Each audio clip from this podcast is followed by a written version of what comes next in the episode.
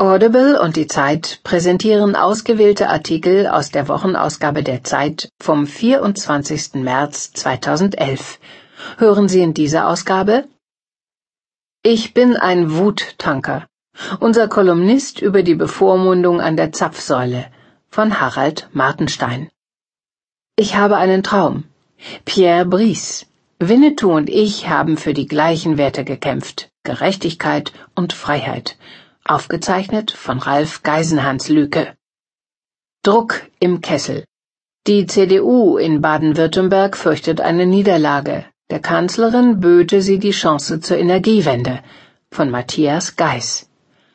Moses aus Sigmaringen. Dass er von einer Katastrophe profitiert, steht fest. Winfried Kretschmann will Ministerpräsident werden. Von Mariam Lau. Unser Fluch. Angst um die Freunde, Schlafstörungen, ein Friseurbesuch und eine Abschiedsparty, wie eine Japanerin die vergangene Woche erlebte. Ein Tagebuch. Von Sonoko Higaya. Flug und Trug. Der Griff zu den Waffen ist schnell beschlossen. An die möglichen Folgen der Libyen-Mission wird nicht gedacht. Von Josef Joffe. Gelogen und betrogen? Der frühere Deutsche Bankchef Rolf Ernst Breuer ist angeklagt, im Rechtsstreit mit dem Medientycoon Leo Kirch mit Absicht die Unwahrheit gesagt zu haben. Von Rüdiger Jungblut. Ökostrom, aber richtig. Längst nicht alle Angebote sind so grün, wie sie scheinen. Von Gunhild Lütke. Nach Beben. Erdstöße und Tsunami überraschten eine wachsame Nation, die jetzt neu planen muss. Von Chicago Yamamoto und Dirk Asendorpf. Gau im Pool. Alte Brennstäbe können außer Kontrolle geraten. Eine ignorierte Gefahr. Von Hans Schuh und Gero von Rando. Stimmt's? Stinkt der Fisch vom Kopf her? fragt Stefan Lange aus Brühl. Christoph Drösser antwortet. Wörterbericht Finanzspritze von Adam Soboczynski Natur war gestern. Wo stehen wir? Als wir Kinder waren, war die Welt, was sie war. Das ist vorbei. Gedanken am Rande der japanischen Katastrophe von Andreas Meyer Die japanische Feuerwehr 50 Tapfere im Kreis der Hölle retten das Bild der Japaner von sich selbst von Adolf Muschk vom Kreml an die Côte d'Azur. Tropfende Palmen, gute Soljanka und Russen in Unterhosen. Eine Fahrt im neuen Direktzug, der Moskau mit Nizza verbindet. Von Ulrich Stock. Mit Schwung, aber lesbar. Lange war eine schön gezirkelte Schreibschrift das Ideal in den Grundschulen. Heute halten sie immer mehr Lehrer für Unsinn. Von Angelika Dietrich. Die Zeit. Höre die Zeit, genieße die Zeit. Gau im Pool. Alte Brennstäbe können außer Kontrolle geraten. Eine ignorierte Gefahr. Von Hans Schuh und Gero von Rando.